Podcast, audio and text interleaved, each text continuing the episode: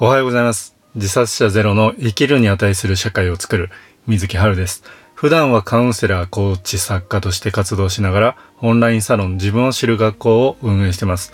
今回はなぜ話を聞く力が重要なのか、その理由と話を聞くことの価値というテーマで、えー話をさせていただきたいと思います。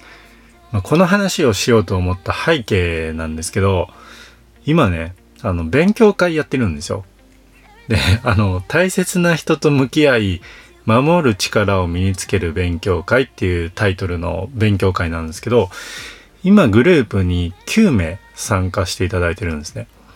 で、まあ、要は、話を聞く力を高める方法を学んでいきましょうということなんですね。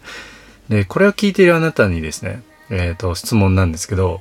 なんで今、話を聞く力が重要だと思いますか？この現代ですね。まあ、もちろん、いろんな答えがあると思うんですよ。あの、仕事をしている場合、まあ、あの、営業ですね。えーお客さんとうまく話した方がいいからとか、職場の人間関係を豊かにするためには、話を聞ける方がいいから。そういうね、あの、いろいろあると思うんですけど、僕の答えとしてはシンプルです。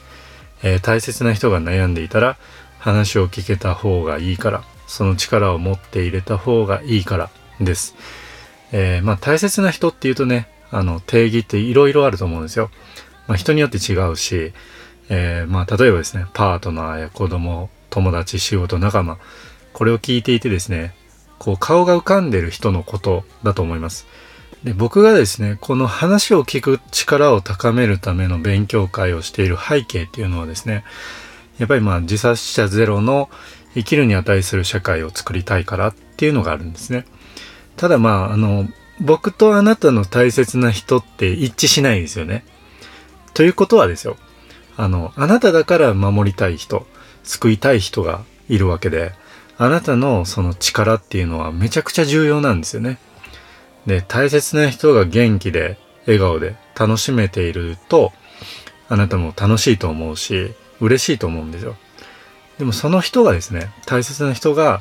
何か仕事だったりプライベートで辛いことが続いて、えーメンタルを崩してしまったと。その時急にですね、えー話を聞く力を高められるかっていうことなんですよ。実際問題なかなか難しいんですよね。急に高められるかっていうとその話を聞く力をね。なんでこう言えるかっていうと、まあ、僕もですね、まあ、前回ちょっと話したんですけど、僕は、えー母が鬱になった時に、えーどう接していいかわからなかったんですよ。で、これまでのね、あの、カウンセリング相談をいろんな人から受けてる時にですね、えーパートナーが仕事で失敗して元気がないんです。で、消えた方がいいんじゃないかとか言ってて、こうどう声かけをすればいいんだろうとか、どういうふうに話を聞けばいいんだろうっていうふうに悩んでるんですよねっていう話もあるんですね。えーそうなってから、やっぱりまあ緊急度が増すんですよ。大変だと。どうしたらあの人の気持ちを楽にしてあげられるかなというふうにね、なんとかしたいんですっていうふうになるんですよ。でもそんな風にですね、急に困らない方がいいじゃないですか。ね。まあ、できたら大切な人の話を聞ける力っていうのは持っておいた方がいいし、うん、こう、後悔することがないと思うんですね。僕もやっぱりその昔にもっと力があればなっていうふうに思うこともあったんですよね。なのでやっぱりその気持ちから勉強会頑張ってやっていこうっていうふうに思ってやってます。まあそういう意味でですね、まあ逆に言うともう僕が、えっ、と、話を聞かせてもらえない人もいるので、みんなでね、この輪を広げていくしかないなっていうふうに思ってるんですけど、その、まあ、この配信をですね、聞いていただいているあなたのように、えー大切な人と向き合いたいなとか、そういうふうに話を聞ける力は大事だなと思うような人もいるわけじゃないですか。だからですね、この輪を広げていきたいなと思っています。で、こうしてですね、話聞いていたら、えっ、と、自分にとって大事だなと、重要だなっていうふうに、今思った場合もあると思います。まあ、そういうあなたにぜひですね、概要欄の方から、この勉強会とかね、まあ、どんな感じかっていう、その動画もあるので、ぜひですね、覗いてみていただけたら嬉しいです。まあ、ここまで話してきたんですけど、話を聞くことの価値ってどれぐらいあると思います？あまり考えないですよね。うん。まあ、その話を聞くことって相手にとってどれぐらい嬉しいことなんだろうかっていうふうに気にならないですか？あの、実はですね、ハーバード大学の研究結果によると、えー、話を聞いてもらっている時っていうのはですね、美味しいご飯を食べている時とか、現金をもらった時と、その脳の興奮状態が近いっていうのが分かってるんですね。これめちゃくちゃすごくないですか？つまりですね、えっ、ー、と、話を聞いてあげられるっていうことは、美味しいご飯を作ってご馳走してあげられることと一緒なんですよ。うん。まあ、作らなくてもね、ご馳走することとほとんど一緒なんですね。これすごくないですか？うん。で、あと、この研究にはですね、続きがあって、えっ、ー、と、気持ちよく話を聞いてもらってる状態の時にですよ、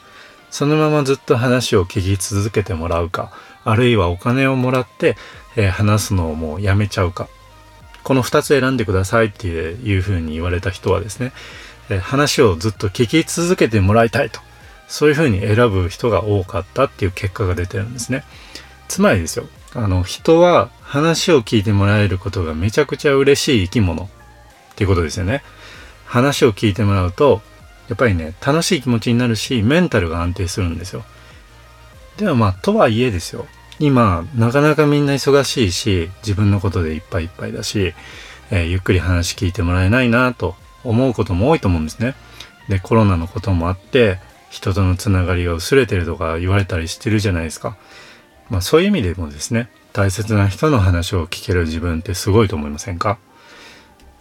まあ、このですね、えっ、ー、と、大切な人と向き合い守る力を身につける勉強会の、えっ、ー、と、第2回の勉強会の準備をしてるんですよ、今。で、まあ、あの、リアルタイムなんですけどね。あの、スライド作ったりとか、こう、どういう内容だといいかなっていうふうに考えてるとこなんですけど、えっと、次回はですね、7月30日の18時から行います。で、テーマは、えっと、相談してもらえる自分になるために必要なことですね。えっと、キーワードは相談です。うん、相談っていうとね、するの苦手だなと。なんか人に頼るのを、なんかどう思われるかなとかね。そういうふうに思ってしまう人も多いと思うんですよ。でもね、やっぱりまあ人間関係を豊かにするためには相談ってすごく大事なんですね。あの、持ちつ持たれつの関係とかね。なのでこの相談っていうキーワードから掘り下げて、えー、この人間関係をね、えー、豊かにするポイントを理解しておけば、えー、これからですね、大切な人との、まあ、向き合い方とかもね、より豊かになるっていうことなので、え、そういう内容でね、お送りしたいと思っているので、体系的にこう学んでいきたい場合っていうのは、えー、興味があればですね、えー、リンク先から勉強会を覗いてみてください。で、この勉強会をやるというとですね、まあ7月30日の18時から予定入ってるんだよなっていう場合もあると思うんですね。やっぱりあなたは忙しいと思うので、でそういうあなたのためにですね、この勉強会のアーカイブ、録画動画のことなんですけど、これは全て残るので、えー、過去のものも見ていただけるようにしていきます。なので、えー、途中乗車大歓迎です。ぜひ一緒にですね、人と向き合う力、話を聞く力を高めていけたら嬉しいです。よろしくお願いします。えー、今回のテーマは以上なんですけど、えっ、と、次回、明日の放送のテーマは、えー、なぜ話を聞いてもらえると精神的な安らぎを感じるのかっていうことについてですね、お話ししていきます。これ結構気にならないですか？まあ、ここを押さえておくとですね、人間関係をより豊かにしていける内容なので、また明日ですね、配信を聞いていただけたら嬉しいです。最後にノートマガジン月刊水木春では、えー、自殺者ゼロの社会を目指す活動の中でですね、学んだことを毎日2、3000文字の連載ストーリーで配信しています。仕事や人間関係での停滞感を感じている方とか、えー、チャレンジャーを応援できる自分でありたいなと思っているあなたは、リンク先からぜひ覗いてみてください。それでは今回も配信を聞いていただいてありがとうございました。また明日の配信でお会いしましょう。水木春でした。